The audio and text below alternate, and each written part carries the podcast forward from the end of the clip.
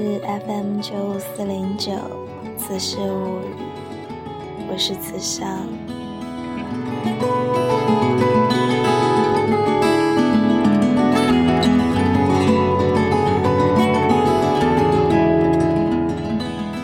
深想慢行，带你看见你不知道的东南亚。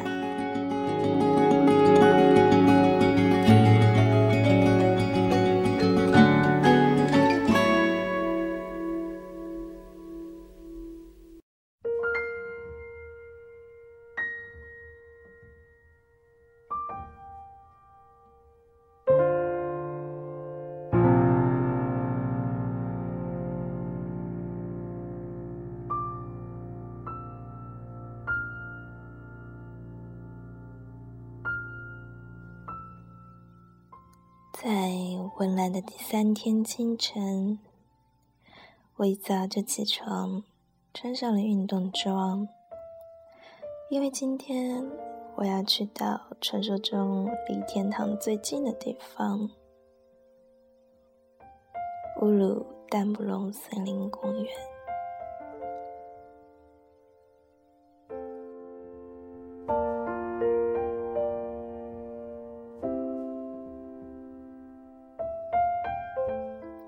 这是一个在孤独星球中被作者所推荐的必须要去的地方。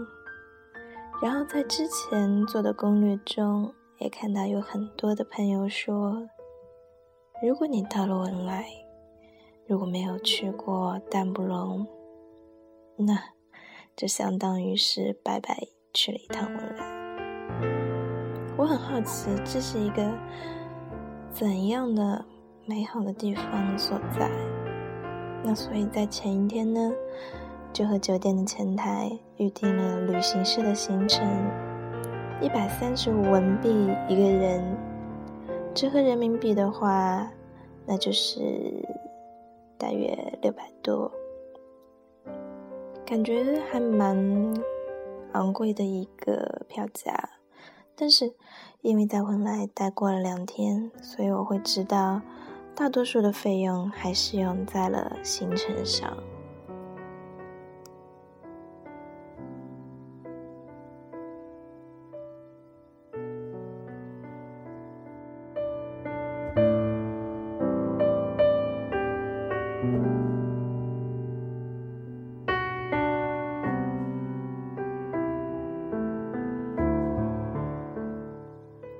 早晨七点三十分，在酒店。当我到达大堂的时候，旅行社的司机也准时的来到了我们的旅店，然后接上我，就开车前往码头。那他告诉我呢，待会儿呢会有他的另外一位同事来接待我。于是当我下车的时候，果然。有一位和他穿着一样的工作服的中年男子，就上来跟我打招呼。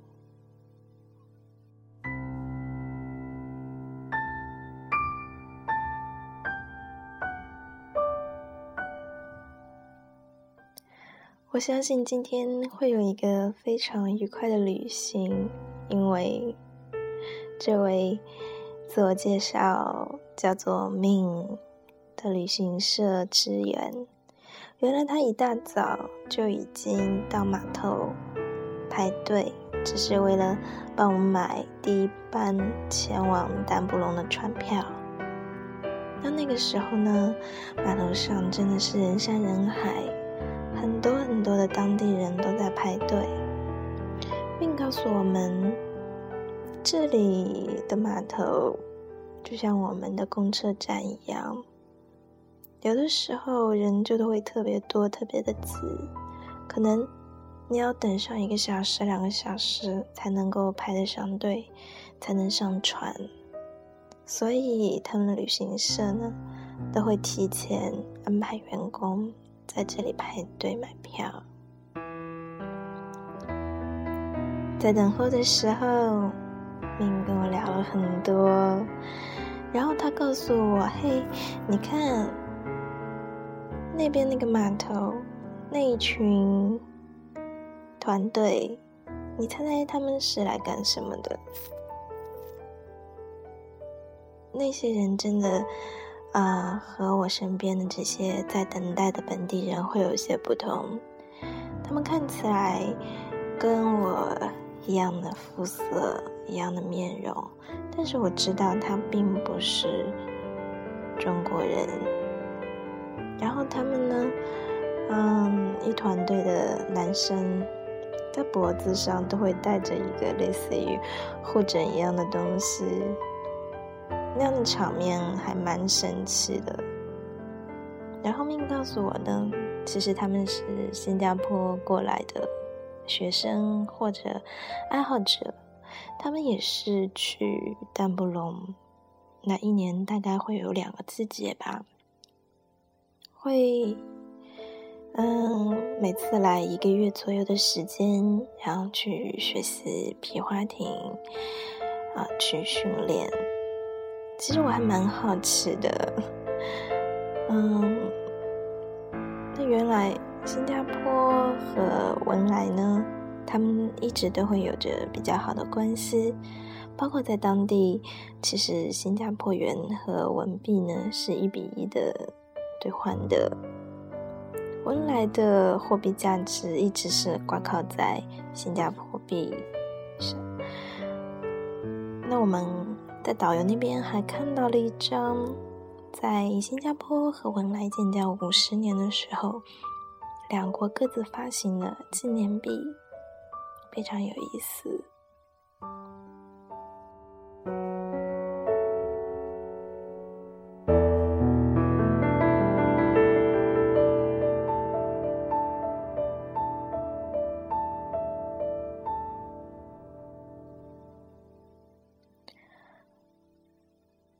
大约八点十五分的样子，命。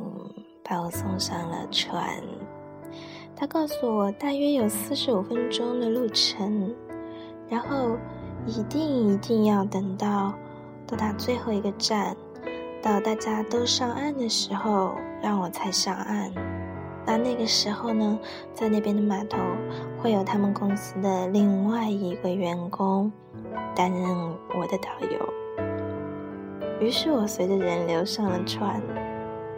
那真的是本地的人都会很客气，他们会用比较好奇的眼光打量你，可是他们的行为当中都会把自己当做主人，把你当做客人，这样很客气的安排你会比较舒适的位置。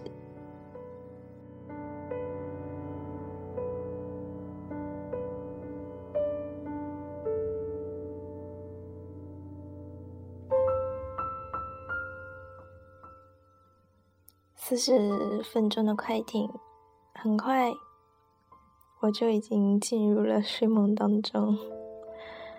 等到我再次醒过来的时候，还迷迷糊糊的。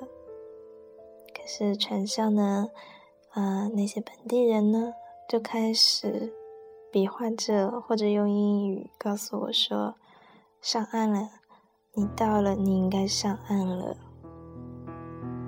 我还在犹豫不决的时候，可是我选择了相信他们。当我走出船的时候，我就看到了站在码头上的一个小姑娘。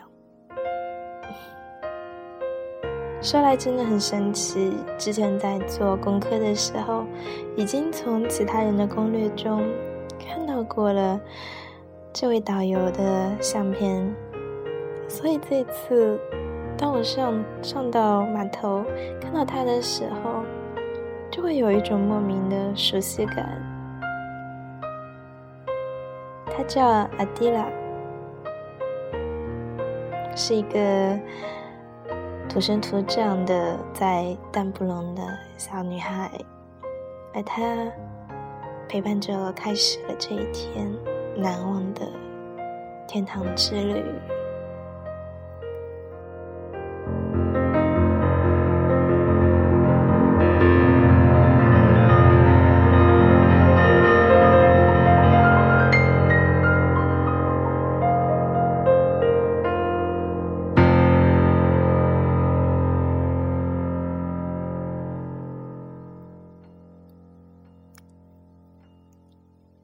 我们又上了一辆商务车，用了大概十五分钟的时间到达了河畔的营地。而在一路上呢，我看着周边的风景。如果说斯里巴加湾是一个绿化的非常好的城市，那么在这里就几乎整片都是绿色了。整一个文莱可以分成四个部分，那包括了嗯，文莱、穆阿拉、马兰义、都东，还有一个呢，就是淡布隆地区。而刚才我上岸的码头呢，就是在淡布隆地区的首府邦阿市。阿蒂拉告诉我说：“嗯，如果说要从淡布隆开车到斯里巴加湾市，那么大约要花两个多小时的时间。可是如果坐船的话，只要四十多分钟。所以当地人都会选择用船出行。而文莱整一个国家的森林的覆盖面积大约有。”百分之七十五，可是，在淡布隆，你猜猜看，它的覆盖率会有多高呢？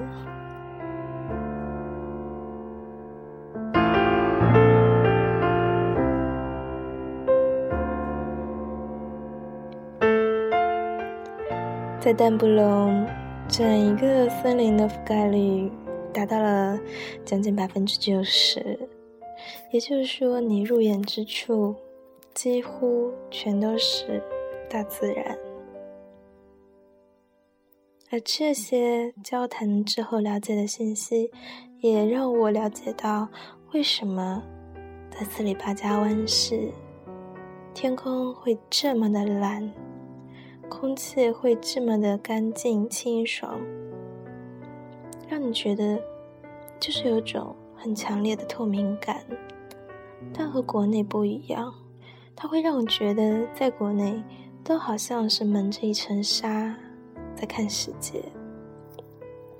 我想，这就是真正的高绿化率，或者说，是真正的大自然带来的恩赐。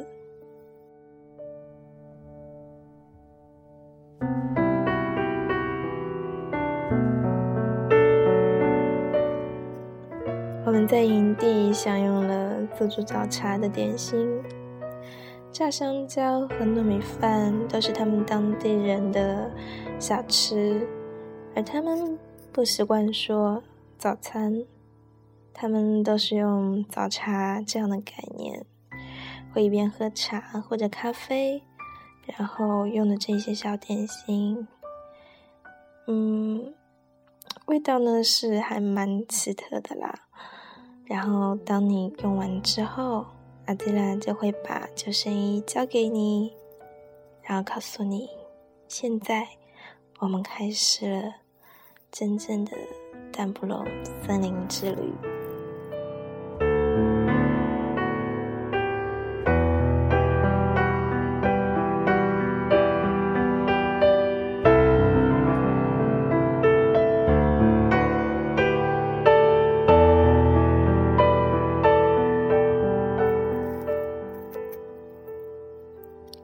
坐上了长长的木筏，真的是在电视当中看到的那种热带森林里的独木舟的感觉。有位师傅呢是在船尾负责控制开船，那游客呢会坐在船中间，而我们导游迪拉就在船头。一边呢负责着我们的安全，一边还会协助司机、船夫来控制船的前进。我们开始了水面上的旅程。阿迪拉告诉我说，大约要经过一个小时的路程才会到达丹布隆森林。于是我开始放眼望去这片绿色。可是我不知道大家有没有去过桂林。我们国内会有说“桂林山水甲天下”，可是，在那样的婆罗洲的景色，真的是另外一种震撼。那是你放眼望去，水面就跟镜子般的清澈，而身边除了绿色，就只剩下蓝色。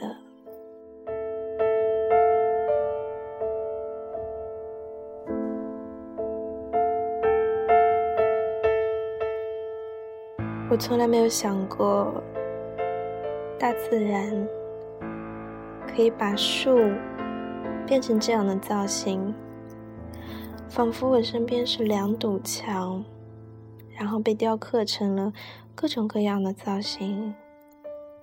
然后你看着眼前，仿佛过一个弯就会有另外的景象。可是当你的船飘到那里，忽然之间，又是豁然开朗的另一堵墙。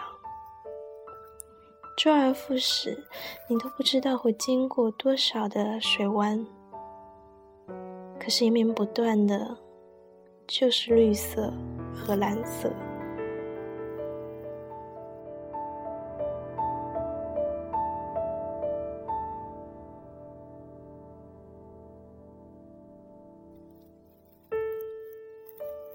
而我终于发现，这一个小时的路程，并不是点到点的路程，而是这一路就是风景，就是天堂的风景。那样的绿色和蓝色，纯净的，让你的思维无意识的开始放空。忽然会觉得自己也变得透明，就好像融入了这样的风景中。然后我想，这样的感受，我无法用言语来描述，也没有办法用文字来表达。唯一可以体会的，只有亲眼目睹。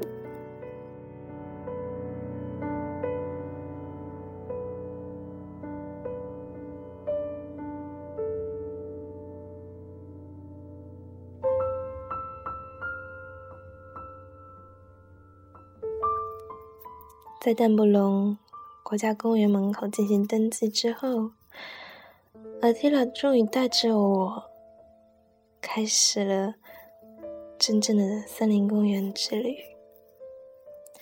其实，这个森林公园的概念呢，跟国内的公园完全不一样，因为它没有明显的大门，它只是把船在一个惯例的码头。惯例的小河边进行停靠，然后你就需要趟着水，踩着木头或者是岩石，开始往上攀岩。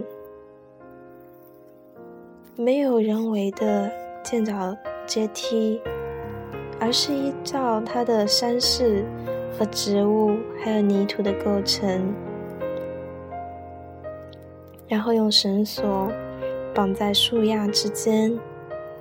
形成了一条山道。于是阿基拉开始一边走，一边随手的给我介绍植物，一边告诉我说：“嗯，淡布隆公园为什么叫乌鲁淡布隆？乌鲁，原来其实……”就是鸟的意思。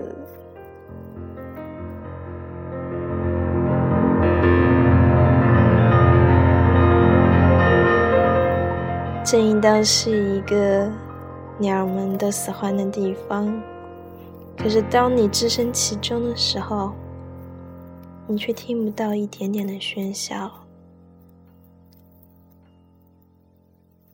这真是一个非常。非常神秘、非常奇特的一种森林，就是很安静，就是没有那种你想象当中的在森林中隐藏的危险、危机或者神奇，只是让你觉得非常的宁静。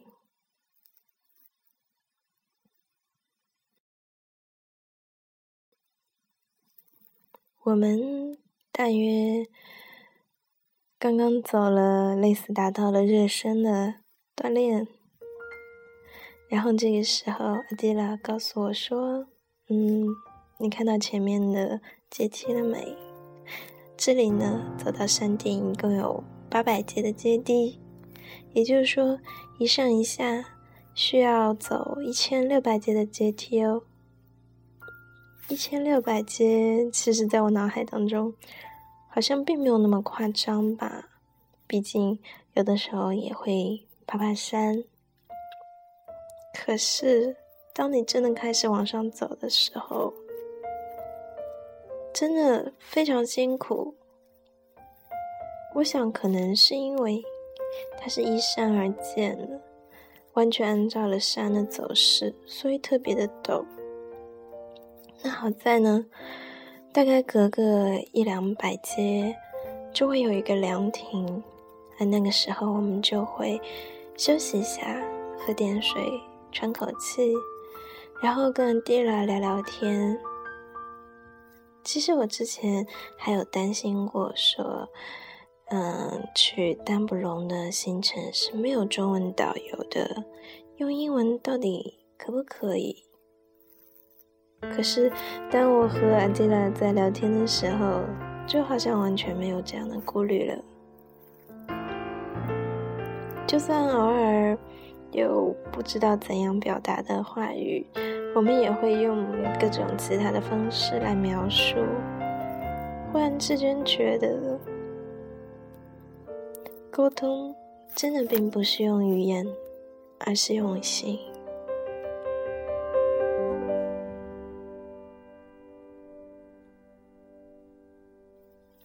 就在我快要力竭的时候，我问安迪拉还剩多少？安迪拉说：“很快了，过了上面的凉亭就到了。”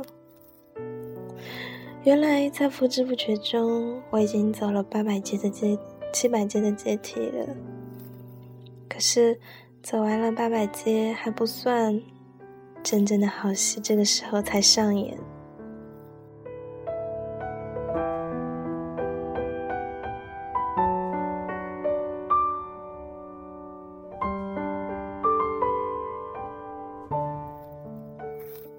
这里有着在孤独星球中被推荐一定要登上去的雨林吊桥。嗯，据说呢是登上了这座吊桥，你会有感受到你是站在树顶上。而之前呢，当我看到这样的描述，我真的以为这个吊桥就是垂下来的神梯，让你。手脚并用的爬上去。看到这吊桥之前，其实我自己真的也是一直非常的担心，说会不会有危险，会不会掉下来。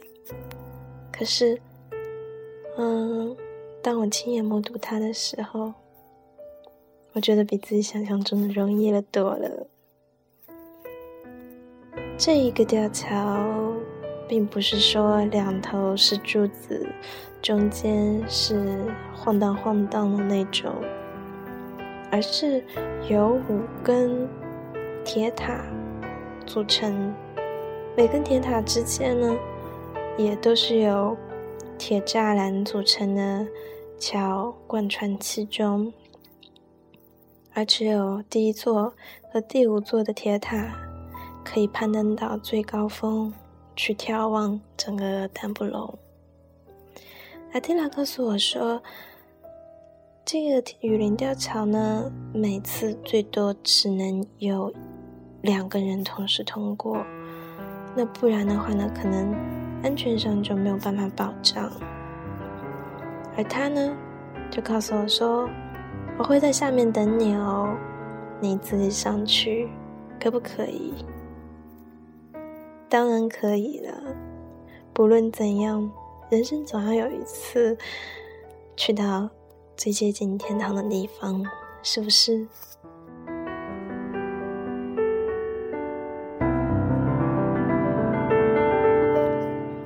起初我以为我在攀爬这座吊桥的时候会恐高，会觉得累，会害怕。可是事实上，当你往上爬，当你爬到塔顶，当你看到离天空、离云朵那么的近，而所有的绿色都在你脚下的时候，真的，我真的感受到了吊桥在晃动。可是我都不确定，它是不是因为被风吹的。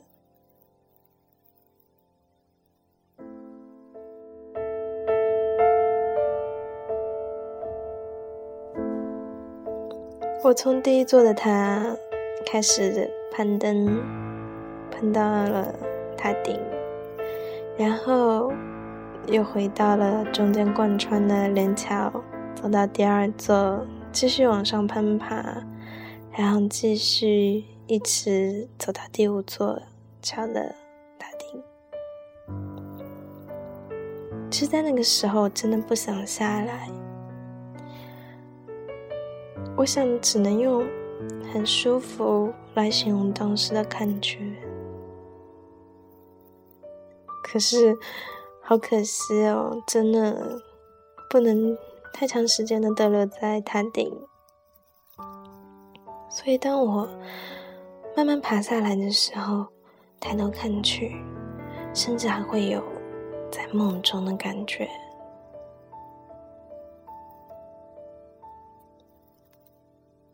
我在塔顶呼喊着：“乌鲁乌鲁，你在哪里呀？你快飞出来！”猴子，猴子，你在哪里？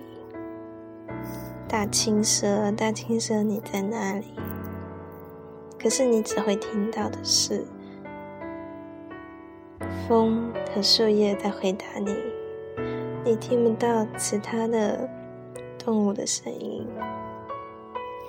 在下山的时候，我还和安吉拉说：“好可惜哦，这次我们来居然没有碰到大青蛇，那条。”传说中，白天只会睡觉，一动不动的睡觉哦。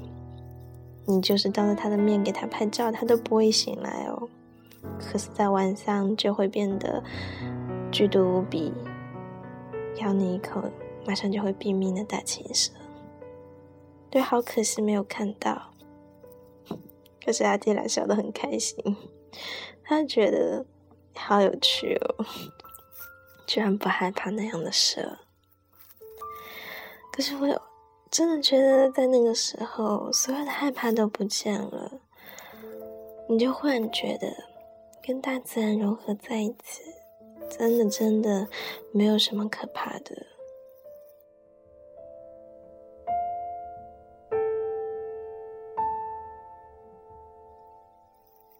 在下山的时候，先后两次我们遇到了来自四方的小伙子，嗯，白人小伙子。理论上来说，应该是身体很强壮啊，可是他们也是哼哧哼哧的慢慢在爬山。我看到的时候，突然觉得有一种自豪感哎，原来刚才我累得半死，并不是我太差劲，原来大家都一样。所以就昂首挺胸，以一个前辈的姿态过去，跟他们打招呼问好，还跟他们说要加油。后来呢，聊天跟阿德拉说起，然后他才说，我们是今天最早的游客，对，是最早的，也多亏了旅行社这样非常周全的安排接待。但我没有花多花一点点的时间在等待上，而他呢，在他接待过的最大年纪的游客呢，是一位八十二岁的英国老太太，她也一个人爬上了山顶，登上了雨林吊桥，只是为了接近这传说中的天堂。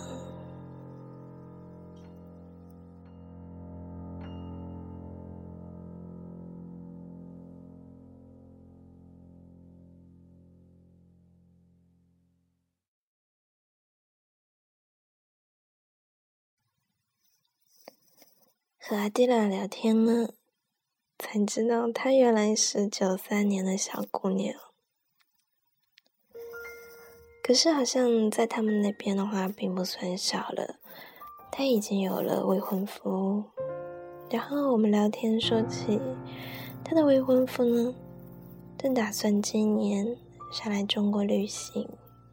嗯，好像是想要去扬州呢。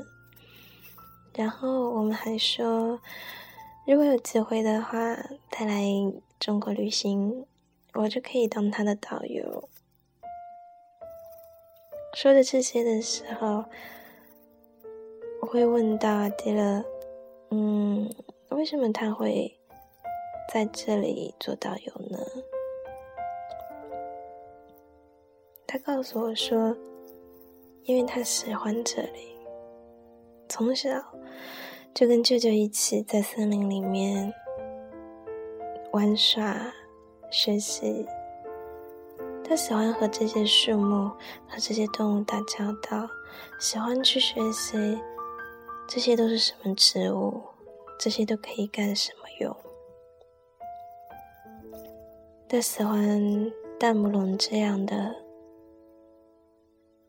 很纯净、很天然的地方。我会幻想说，在他小的时候，比如伤心，比如说有心事的时候，是不是也会一个人跑到森林里来，对着树说话，看看天上的云，会不会也是过着这样的生活？至少他现在选择在这里，是因为这里有他的。梦想的人生和喜欢的生活。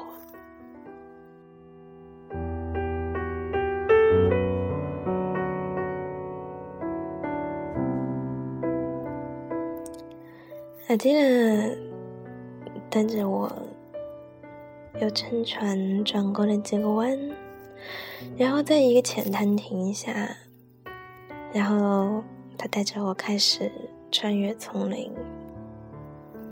这里一路上都是有着清浅的溪流，我脱了鞋子，光脚走在溪水里面，一路呢看到有很多奇形怪状的植物，还有很漂亮的蘑菇、菌菇，还有一些在水里的野果。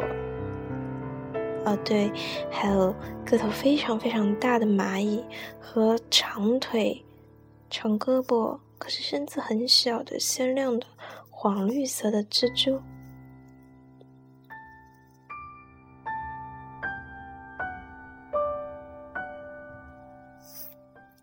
这些东西真的很像热带森林里面会有的那些鲜亮的那些。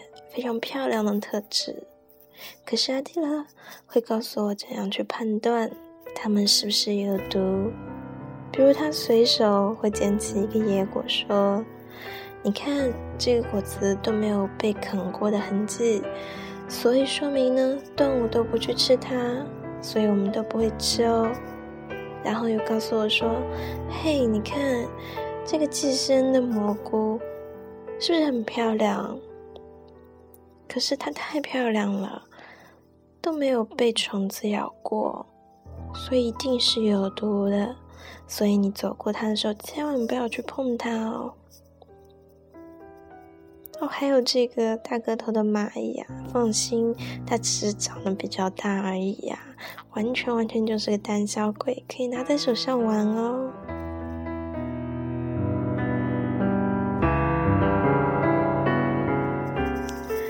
好像是小朋友都会喜欢玩的探秘、探险的游戏一样。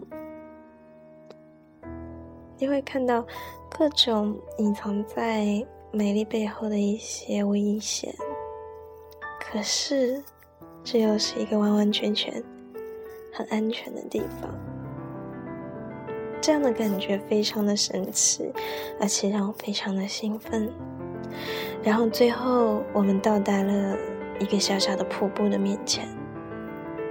阿蒂拉拉住我的手说：“嘿。”跟我往里面走，我要给你一个惊喜。然后我跟着他，我们往里面走去，站在水中央，停住。忽然，我就啊的叫了起来，有好多好多的小鱼开始啃食我的脚趾。酥酥麻麻痒痒的，这就是传说中的小鱼的鱼疗。可是这是我第一次接触到真正天然的鱼疗。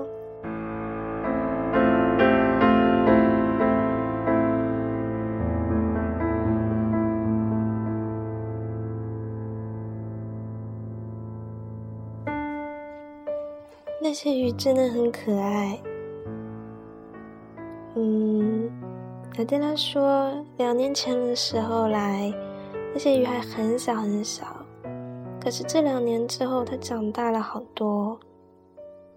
即使长大，在我看来，也不过就是一根手指的大小，还是那么的可爱。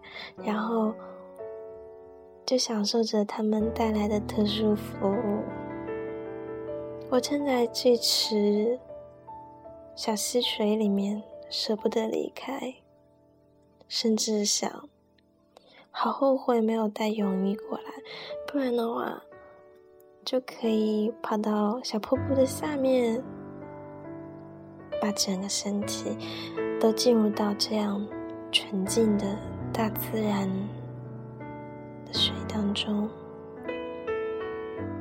去体会一下天堂之水。带来的洁净的作用，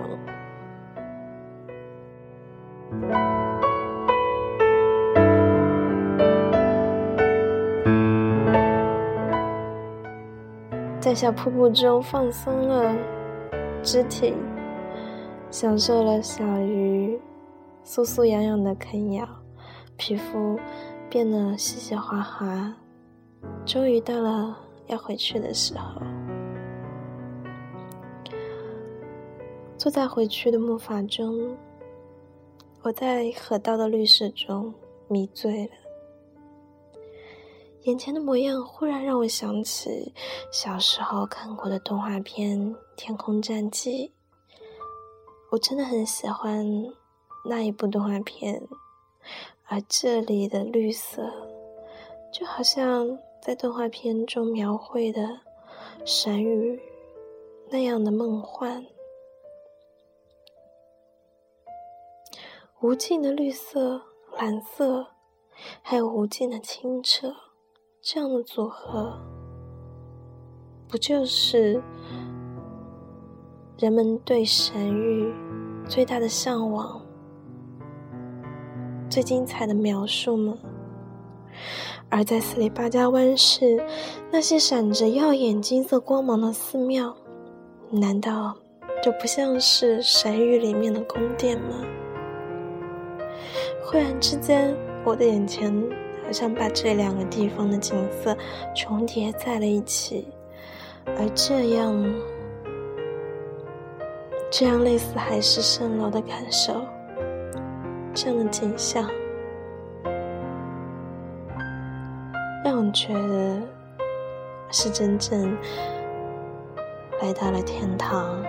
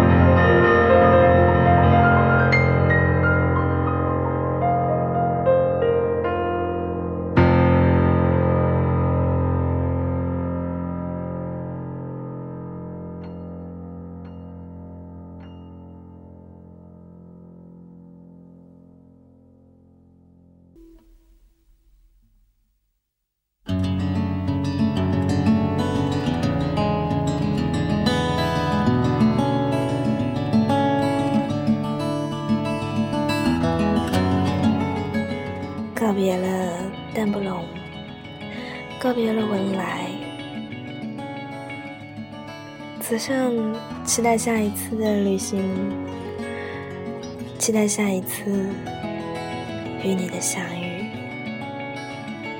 这里是《子时物语》，声响慢行。